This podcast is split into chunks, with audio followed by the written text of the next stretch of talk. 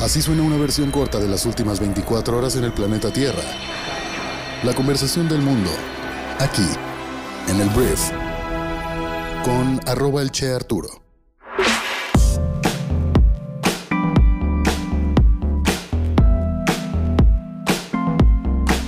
Hola, muy buenos días, bienvenidos a esto que es el brief para este viernes 12 de noviembre. Yo soy Arturo y estoy listo para darte las 10 noticias que debes conocer el día de hoy para ser una persona bien informada, entonces con tu permiso, vamos a comenzar con esto que es el brief. Primero vamos a hablar de un tema que es muy delicado en México, que tiene que ver con el desabasto de medicamentos. El desabasto de medicamentos ha sido muy criticado, muy protestado, muy llorado por diferentes sectores de la sociedad y hasta el día de ayer la presidencia de la República no había aceptado que hubiera realmente un problema. Pero ayer Andrés Manuel López Obrador reconoció que en el sector salud ha hecho falta de eficiencia y aplicarse para resolver el problema del desabasto de medicamentos. En su conferencia de prensa, AMLO dijo que habló fuerte sobre el tema con el secretario de Salud Jorge Alcocer, a quien reiteró toda su confianza, pero al mismo tiempo como que dijo que lo regañó, ¿no? Andrés Manuel le cuesta mucho trabajo explicar esto porque él insistió que ahora ya el gobierno cuenta con recursos y también ya eliminó los obstáculos que antes, según la versión de Andrés Manuel, impedían el abasto de medicinas a precios justos. Entonces ahorita lo están haciendo quedar muy mal su equipo porque no hay medicamentos y él dice que sí debe haber, por lo menos, ¿no? Andrés Manuel le urgió entonces al secretario de Salud y director del INSABI, Juan Ferrer, a que sin excusas resuelvan este problema y reprochó a sus colaboradores que no puede dormir tranquilo si no hay medicamentos para atender a los enfermos. Entonces, bueno, por lo menos hay, un, hay una aceptación por parte del gobierno de que hay un problema y si esto acelera, que se resuelva el problema un poco más rápido. Hablemos ahora de Emilio Lozoya. Emilio Lozoya, ex director de Pemex, se ha hablado mucho de él, que ahorita está eh, pues acusado de haber recibido sobornos por parte de Odebrecht, una constructora brasileña, pues ya cambió la narrativa. Este hombre había estado como colaborando entre comillas con el gobierno y se le había tratado muy bien, ya no se le había acusado de nada, estaba de alguna forma recabando pruebas según él para pues tener un proceso en el cual liberara la cárcel y no funcionó. Al final ahorita ya está bajo proceso, ya está en un proceso en el cual se le está acusando y toda la narrativa de su discurso cambia. La nueva declaración de Emilio Lozoya es que soy inocente y que no recibí sobornos ni de Altos Hornos ni de Oderick. No cometí delito alguno, no recibí ningún tipo de dinero de ningún tipo de empresa y pues el querer reparar el supuesto daño no significa aceptar ninguna culpa, soy inocente. Con esas palabras, Emilio se defendió por primera vez frente a un juez de las acusaciones de haber recibido más de 10 millones de dólares en sobornos de las empresas Altos Hornos y Oderick vertidas en su contra por la Fiscalía General de la República. A diferencia de declaraciones previas rendidas ante el Ministerio Público, donde Lozoya no había querido abundar sobre si él se quedó o no con recursos ilegales, en esta ocasión el exdirector insistió en que no se había enriquecido con dinero ilícito y que si bien recibió pagos de varias compañías, eso fue producto de asesorías y otros servicios que les realizó desde la esfera privada. Y en el caso específico de Odebrecht señaló sin entrar en mayores detalles que fue utilizado por otros, otras personas, para cometer hechos de los que no se benefició.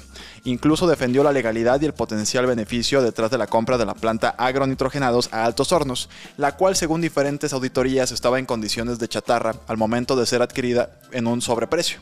El exfuncionario dijo que de entrada que esa fue una compra que autorizaron los consejos administrativos de tres empresas filiales de Pemex. Entonces, Emilio ya se va a defender para él mismo.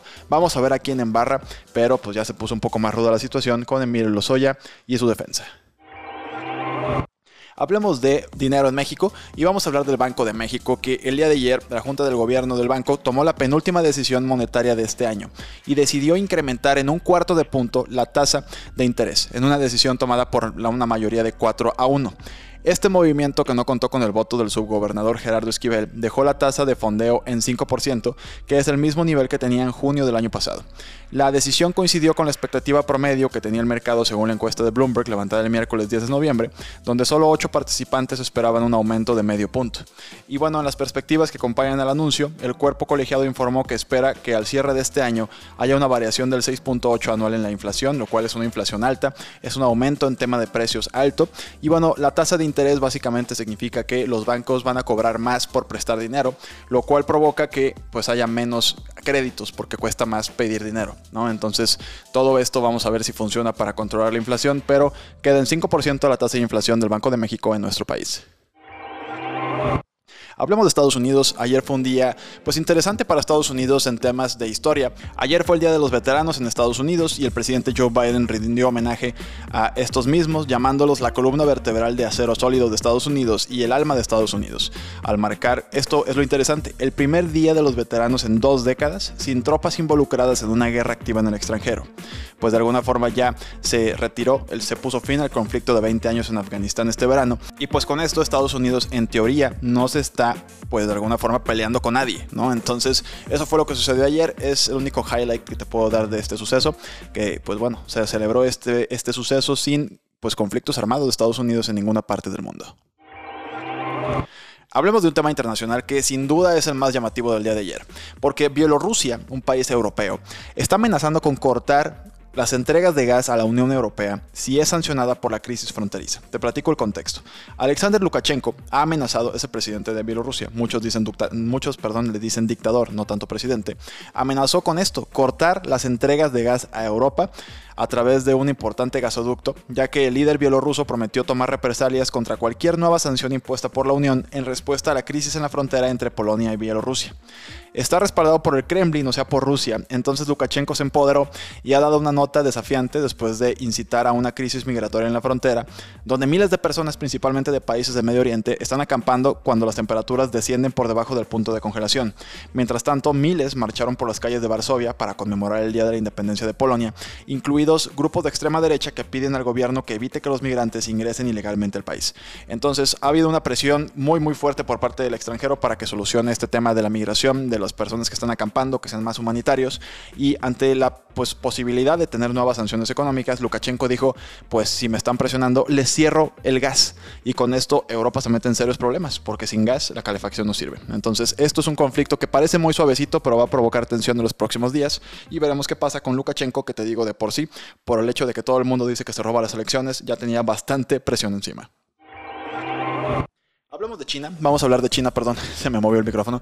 Hablemos de China porque ayer el Partido Comunista de China le dio a Xi Jinping, que es el presidente, un gran avance, un gran aumento que pues ayudará a asegurar su futuro político reescribiendo la historia. Te cuento, altos funcionarios del partido en una reunión a puerta cerrada en Beijing aprobaron una decisión que reevalúa los 100 años de historia del partido y consagra a Xi en el firmamento oficial del partido de líderes que definen la era.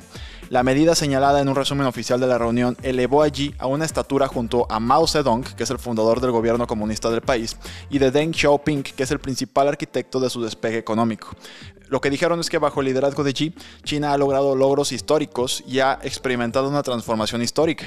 Em, entonces, pues se elogió mucho cómo pues hay éxitos en la economía, en política exterior, la lucha contra la contaminación y la contención del COVID, ¿no? Entonces ahora el Partido Comunista de China eleva casi casi un nivel de deidad política a Xi Jinping como uno de los líderes más importantes de la historia de la nación. Hablemos de COVID-19 y vamos a hablar de una vacuna que se llama Covaxin, que bueno, fue la primera vacuna desarrollada en la India en contra del COVID y lo que ya se están dando son resultados. Al parecer evita claramente la aparición de la enfermedad, según un estudio publicado el jueves, y fue desarrollado por el laboratorio Bharat Biotech y el Consejo Indio de Investigación Médica, y presentó una eficacia del 77.8% en contra del COVID-19. Es altamente eficaz contra el COVID sintomático en adultos, fue lo que resume el estudio publicado en la revista científica The Lancet, y añade que fue bien tolerada sin efectos secundarios pues graves significativos. La Organización Mundial de la Salud ya había aprobado esta vacuna con carácter de urgencia hace unos cuantos días, en este mismo estudio, aunque aún no se había hecho público. Y bueno, así Covaxin se une a las vacunas anti-COVID de Pfizer, de Moderna, AstraZeneca, Johnson Johnson, Sinopharm y Sinovac en la lista de la Organización Mundial de la Salud. Hablemos de Subway, la cadena de sándwiches que está en todo el planeta, porque Subway está siendo demandado acusado de engañar al público sobre sus productos de atún y dijo que las pruebas de laboratorio muestran que contiene en realidad pollo, cerdo y ganado y no 100% atún como está anunciado. Es una demanda que se presentó en San Francisco en una corte federal y como respuesta Subway dijo en un comunicado que buscará la desestimación de la demanda imprudente e inapropiada, asegurando que los reclamos no tienen mérito y diciendo que su atún es 100% de alta calidad y capturado en la naturaleza. Entonces, pues no me sorprendería pues que no hubiera 100% atún en el Subway, pero ellos dicen que sí. Vamos a ver qué termina siendo.